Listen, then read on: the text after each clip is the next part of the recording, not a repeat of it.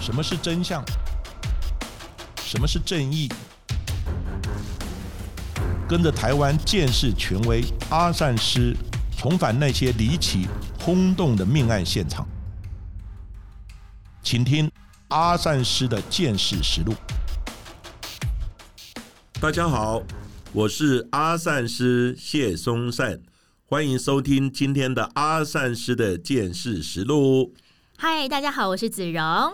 嗨，大家好，我是婉珍。婉珍是谁呀、哈哈哈！我今天是突然出现的神秘访客。是制作人。对我平常是幕后工作人员，所以平常都是我在开始前就会 cue 子荣跟老师说：“好，我们来了，准备三二，然后就就刚刚那个开场这样。是的，那个其实婉珍呢蛮辛苦的嗯，哦，其实很多包含节目的一些资料准备啊等等，他都要花很多的时间。而且我常常收到资料都是凌晨，对对，然后呢早上就开始要啊准备哈一些案件的资料等等，所以我知道他是连夜赶工啊，真的非常辛苦。所以我们节目的能够有这么小小的成就呢，基本上婉珍啊、芷荣啊，真的付出很大。那我只是在旁边敲边鼓而已。敲边鼓，老师非常太客气重要了？吧？对啊，其实我们哦节目已经到现在六十多集，快七十集的时间，好像都没有跟大家好好分享过我们三个人各种不同在这个节目上面所经营的一些方式。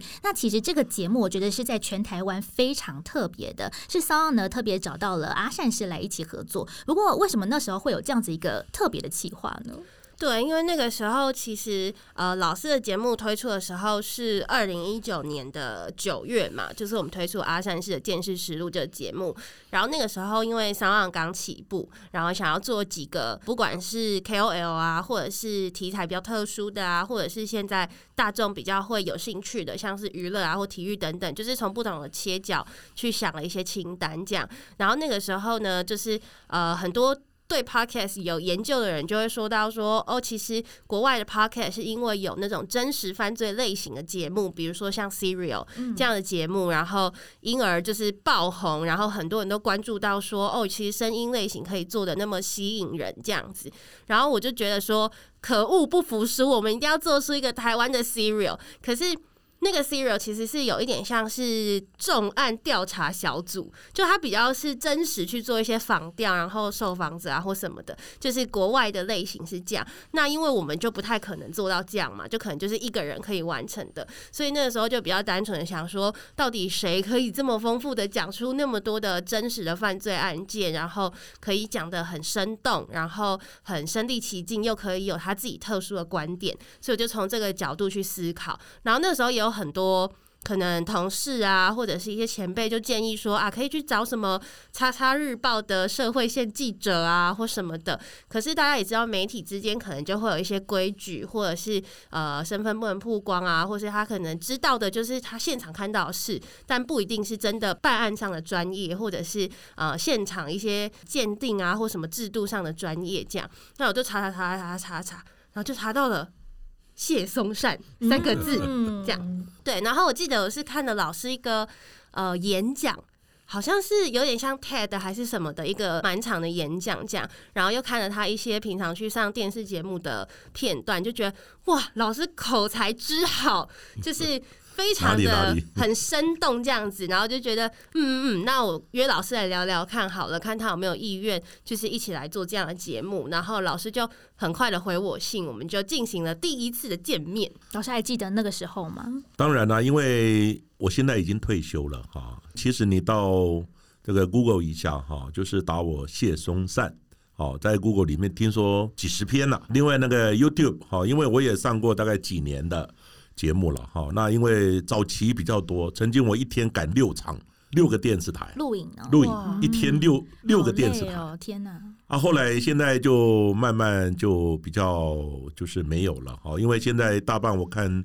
电视台的这个生态主题哈，它改变了哈，基本上还是以哦社会新闻哈，当然还是以那个政治哦两岸呐哈，还有中美台之间的关系啊等等这方面哈，所以呢后来比较少了。我本身的工作呢，就是退休之后我还是有做。教书，好，现在还在东吴大学啊、警大、哦、警专有在教书，哈，所以我没有放弃我的专业，当然也教了几十年了，哦，然后当然在工作的时候，我也有很多现场的经验。诶，现在有一个特别的，就是现在拍电影都会找我，所以我现在也在指导，现在目前也同时在进行哈，指导呃几个电影在拍摄。哦，拍摄就是因为电影拍摄呢，你如果说呃一个侦探片，好，或是有一个刑案现场，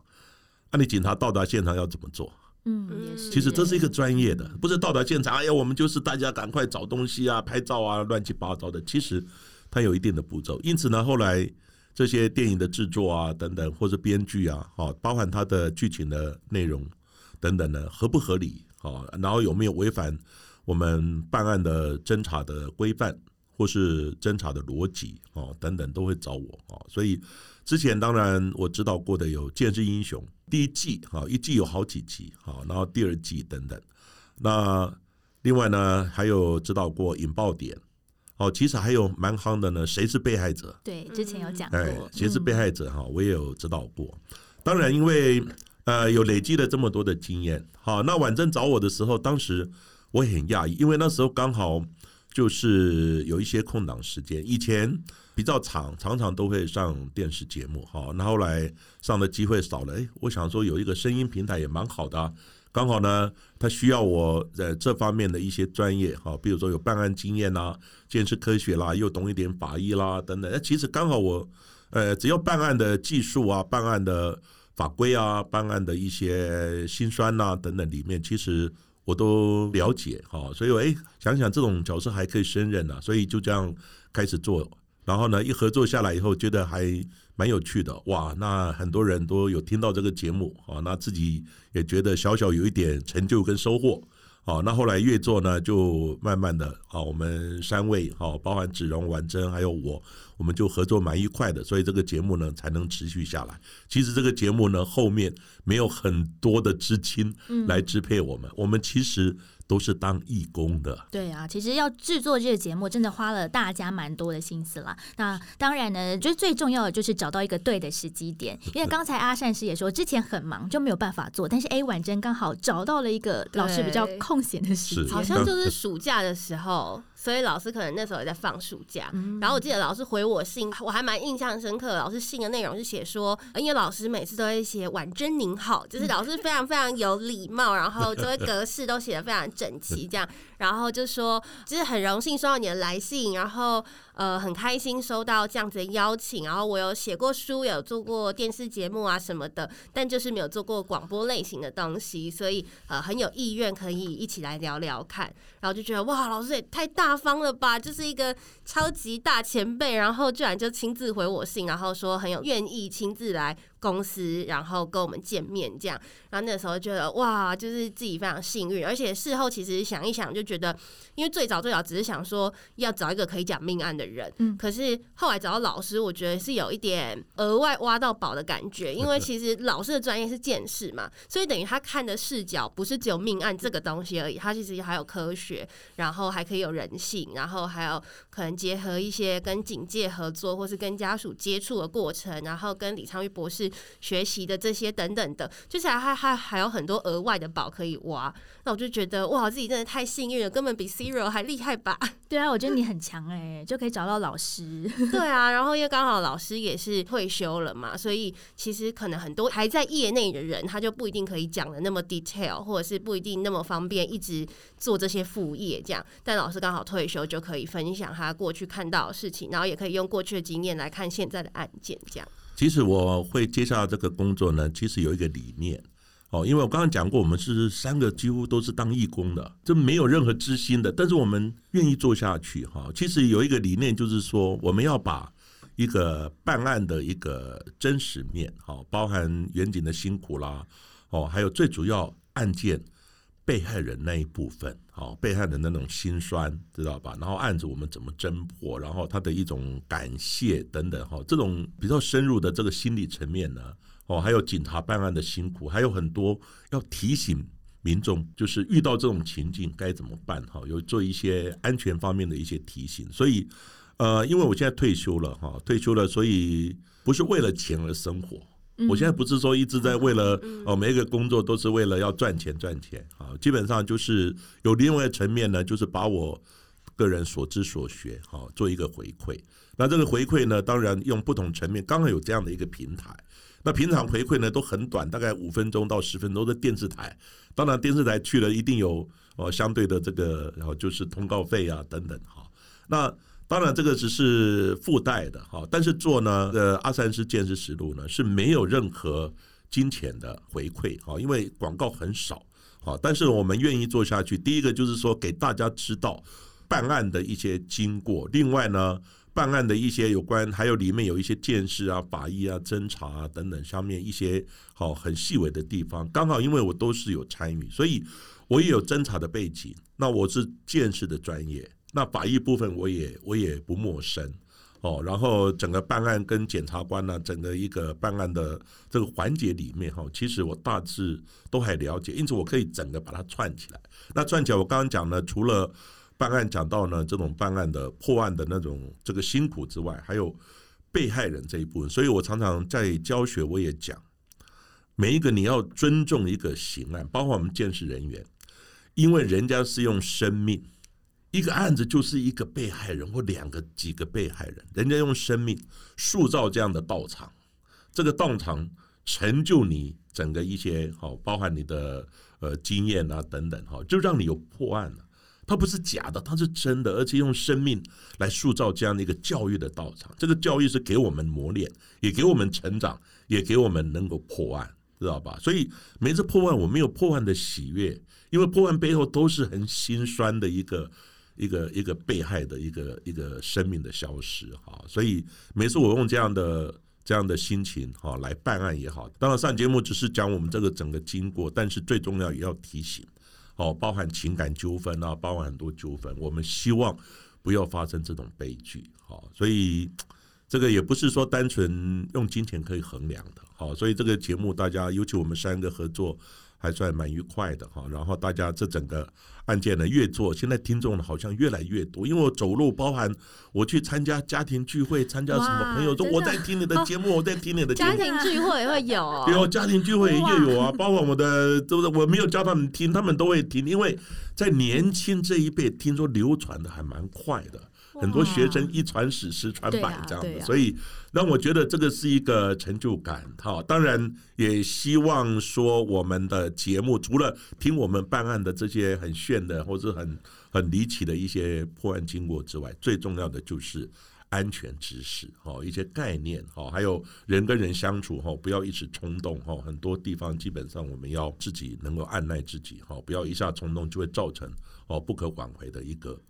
其实我自己觉得我们在做这个节目是见识的科普。那除了这个科普之外，最重要还是提醒大家要注意生活当中的各项安全啦。因为我自己就有这样子一个亲身的经历，这就要讲到那时候为什么要接下这个节目的一点点纠结，对不对？对你心路历程很多，子荣你要谈谈啊，谈谈你为什么要接这个节目？真的超多，因为他想很久，想很久，我马上就答应了。你想那么久，毕竟那是老师的专业，我这么大牌。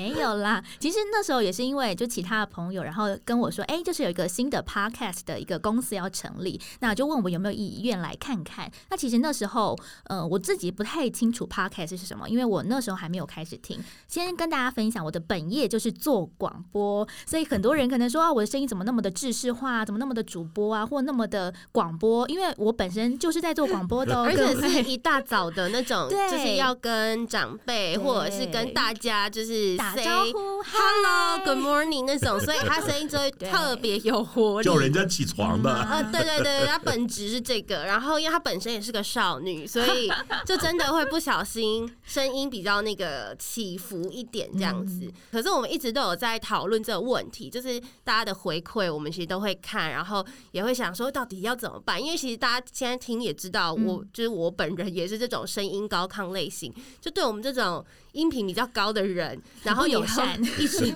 一直压下来，就需要一个过程啦。所以其实每次子荣要录音前都会说：“好，今天声音就是这样子，比较沉稳一点。”这样子，这样子对录这样。嗯，殊不知，可能还是在进步中，所以希望大家再给我们一点点空没间，错这样。错，所以其实我的本业就是做广播哦，各位。所以其实那时候哎就觉得这是一个新的领域嘛，觉得哎进来玩玩还蛮不错的。但是要做这一个节目，就是阿善师见识实录，其实我真的纠结蛮久的，因为就知道阿善师的专业就是在讲很多的刑案啊、命案。那为什么那时候会犹豫那么久？是因为呢，不知道阿善师知不知道，我们家楼上是发生过命案的，对，而且是我们家我知道，就是楼上的旁边而已，虽然不是正楼上，不过因为那个是在当时蛮大的一个社会案件，算是一个情杀吧。然后，嗯，新闻闹得蛮大的，因为也是一个还蛮惨烈的一个事件。那那时候呢，我自己很印象深刻的是，我们家。嗯，往楼上的楼梯就被封了封锁线。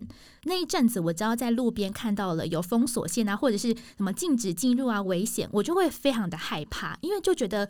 怎么会这样？就活生生的发生在自己的身旁周遭，而且是自己的邻居，还蛮好的一位阿姨，就觉得这个事情也太可怕了吧？那到底为什么会这样？为什么会有这样子一个情感纠纷导致了后续的这样案件的发生？那因为我就知道，如果我要接下这个节目，我就必定得面对每天都在谈论这一种，所以我会有一种在我脑内会想到了之前阿姨她可能。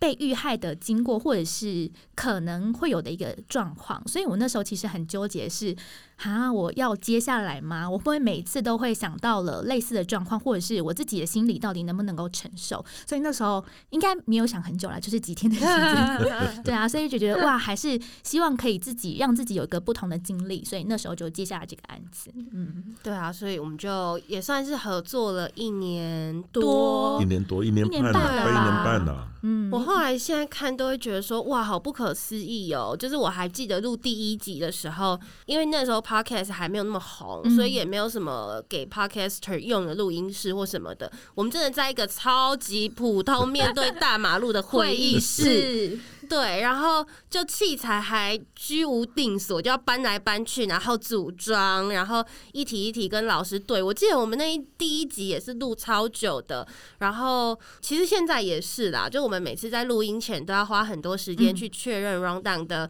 呃流程啊、正确性啊，然后每一个环节呃需要老师补充什么，然后需要子荣做呃什么样的提问，或是子荣有没有要补充的部分。就其实做这节目的时间成本真的是蛮高的，然后大家的心力成本也很高，因为我常常都在晚上的时候准备这个 超就是这节目的脚本，然后我自己都会戏称阿善师地狱，就是因为我们每两周录一次，每一次呢轮到要录阿善师见识实录这一周，我就会戏称我这周有阿善师地狱，就是我那个礼拜可能会有两天不能睡觉，然后我就会整个彻夜。因为可能大家也知道，比如说你要看恐怖片或惊悚片，你就不会挑一个大白天八点做啊，所以可能早上做处理别的工作，然后你也没有那个 feel 去查什么命案的。那可能晚上，比如说通常我开始作业时间可能都是六六七点过后，然后我就整个晚上那边查说最近有什么样的案子，或是诶听众们敲完什么样的案子等等的。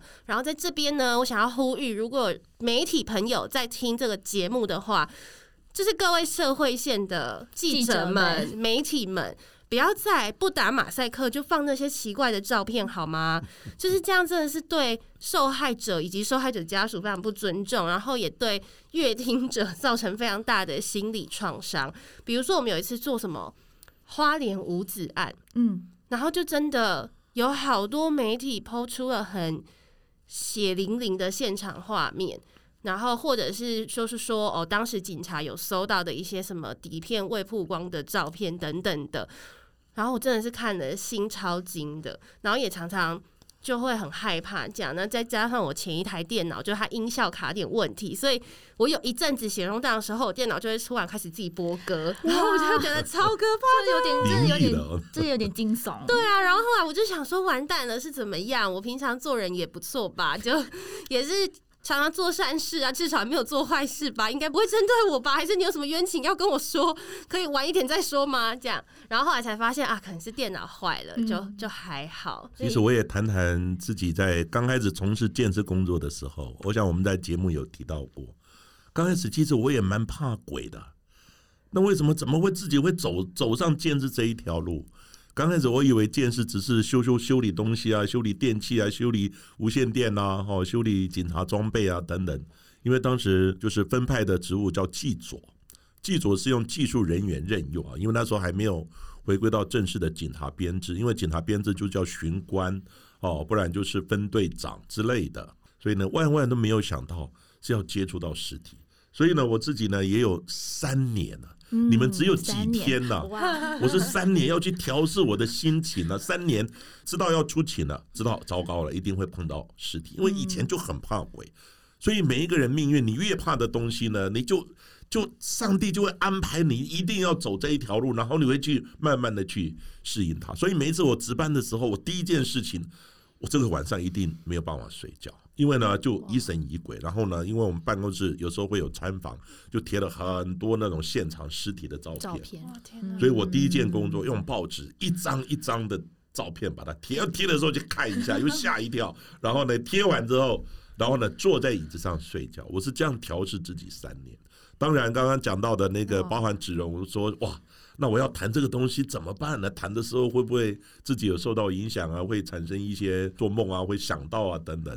那反正你又是尤尤其是半夜的时候，半夜时候看，当然有时候我自己搜寻都会搜寻到一些不堪入目的哦那个被害的照片，真的，因为我们等于是有时候他没有特别的做一个管制，也不知道怎么管制，有时候就会出出现。那我是习惯了，因为已经看那么久了。嗯，但是呢，对于真的刚开始做这个节目，真的很辛苦，因为你看到真的会吓一跳。知道吧？甚至你说电脑怎么有，就声音怎么还真的发生灵异的事情，就觉得好害怕。但是这个事情的确就是我们在做节目的心酸的，外人是不知道，但是我知道，因为我本身尤其像。我一看到晚真的传给我的时候都四点 五点，真的。有时候晚上我睡，我都是比较晚睡的。有时候我大概一点两点才睡，那所以有时候上来厕所，那电脑一看，哇，四点晚真传过来，所以我知道他整个晚上基本上都很辛苦。所以各位不要看我们虽然当义工啊，无偿的在做阿善师的见识实录，其实每一个人都是很认真。也很付出，但是呢，其实也很多的心酸在里面。对，因为其实后来会花这么多时间在写脚本，是因为前面尝试过几次之后，就会发现，因为案子有时候可能会越写越大。然后，比如说像林宅血案这样，他可能整个时间点或者是办案的那个过程，或像陈静心这样案子，它其实有很多曲折离奇的部分，然后就会发现说，哎，当中需要确认的地方其实很多，比如说包括这个行为动作是在。当天的上午还是下午，然后在哪一个当事人的左边还是右边，然后就是在录的时候，我们超长在最早的时候，很长就要停下来查手机啊，查电脑，然后去确认很多细节的东西，所以后来就会干脆说，哎，我就是在做资料的时候，就要先把这些细节都想好，然后可能比如说子荣或老师在看资料的时候，他们就会再去补充说，哎，发现哪个部分可能还是没有补齐，或是看到这边，哎，觉得怪怪的，到底是哪里先哪里后没有讲。清楚，所以我们其实到现场之后还会再查一次资料，对，就会花很多时间去去厘清。然后，可是我觉得这件事情是是正确的，因为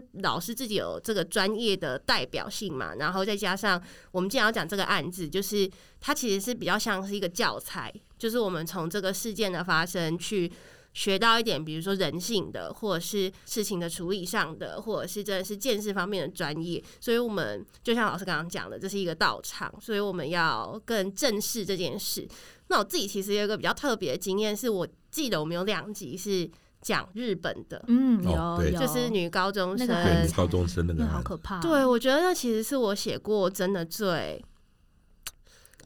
最害人的，就是最感触最深。嗯，然后真的中间其实这个案子是省略最多东西不写的，因为真的残忍到我觉得讲出来不忍讲，超级不忍心，然后超级担心说，比如说我们一些听众可能年纪比较小，那他听到会是怎么样的感觉，或是对啊，就是因为 podcast 的警语。跟他的那个门槛不是那么好去标示嘛，所以还是会很担心。对，就会有这种比较挣扎的过程啦。觉得选题真的很难呢，因为像是阿善是三十三年的见识经验，所以有非常多的故事。但因为也要想说，哎，变换一下口味啊，或者是有些听众朋友们的要求，所以都会想说，有日本的啊、韩国的啊，甚至是李昌钰博士的一些案件啊，或者是一些时事的。其实我觉得选题应该也是另外一个崩溃事情。对啊。像有时候是老师自己会提议嘛，因为老师自己也有写书，然后老师的书还绝版，所以其实根本大部分人都看不到。对，所以我们可能有一些素材就会从那边来，然后有时候有时候真的会绞尽脑汁想不到东西。然后后来就会开始异想天开啊，想说哦，老师既然都有当戏剧顾问，那可不可以来挑一下什么戏剧里面，呃，跟见识有关，或者是跟命案有关、办案有关，但是不合理的地方之类的。所以就有像谁是被害者那一集，然后也有一些国外可能比较曲折离奇的，有时候可能会是从见识的点去想啦，比如说哦，火场会不会跟见识有关？那可能就挑一个跟火场有关的案例这样。那或者是诶指纹办案啊，或者是像什么同心圆理论啊之类，就会从想要谈的核心，然后去找那个 case。啊，有时候也会是看听众朋友的需求，因为我们蛮多听众可能都是，其实我也觉得 蛮好奇的。如果有听到的话，可以在写 mail 或者是呃留言给我们。就是有一些听众，他可能是 插画家，嗯，或者是工程师，非常多哎。对，然后我觉得这个职业别呢，就是每次敲碗或者是留言的那个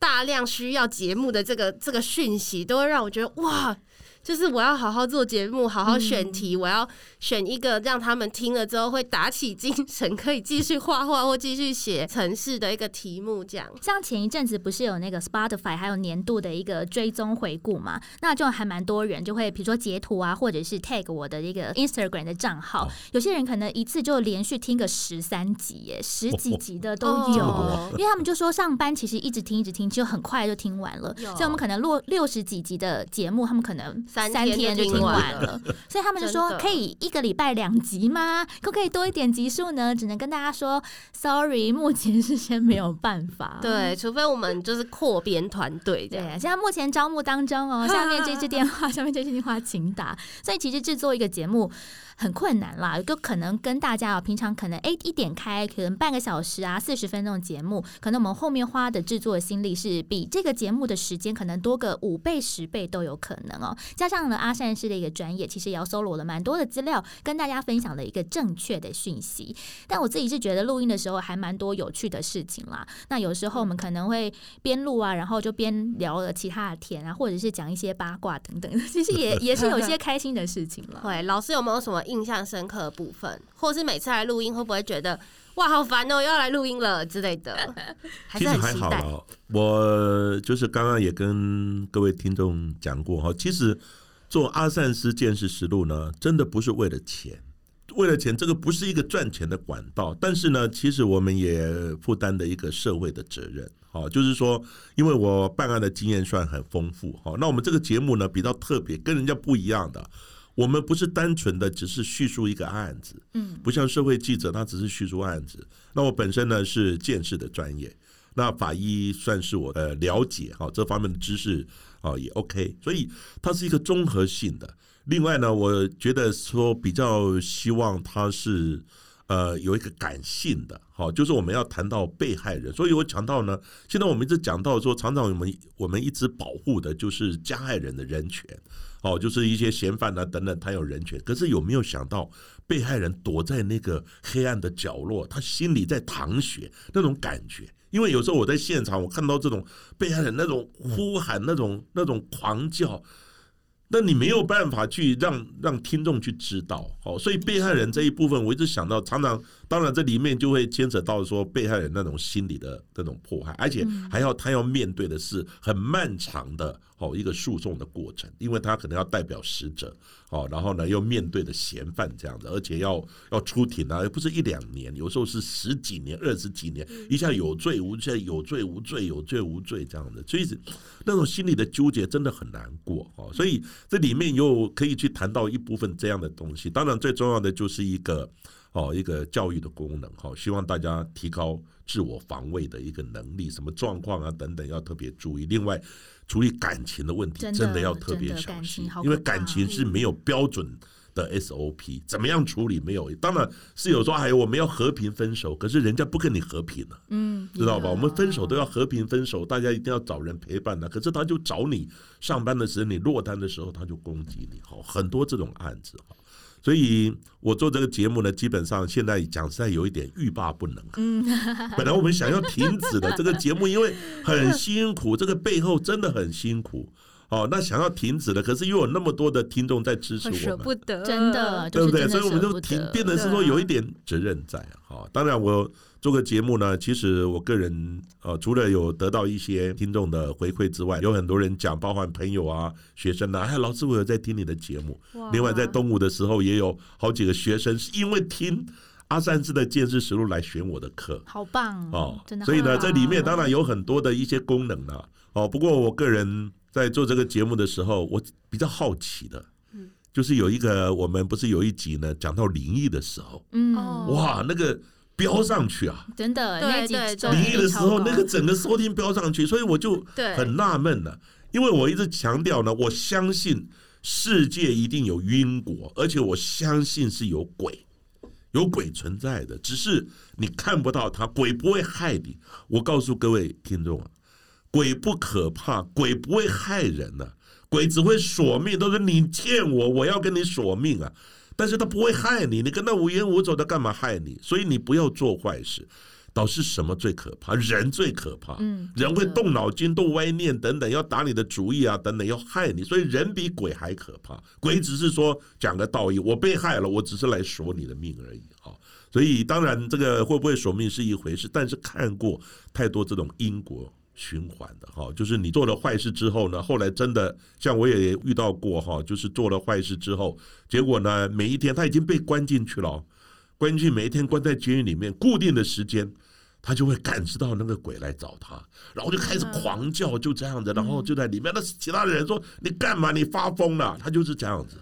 所以呢，当然这种东西，有的人讲说是心理作用啊，有的人讲说是怎么样，刚好是一个巧合。Anyway，不管是巧合，不管心理作用，但是我觉得说这个为什么我们可以有这样的自然的循环，知道吧？有日月哦等等，还有宇宙的循环，其实它就是有一个规律在走，有因才有果，知道吧？然后呢，你种恶果。当然就要得到恶的果报，善因得到善果。当然不一定，有时候可能就是，当然又讲到好沦为隔世的这种因果报应等等。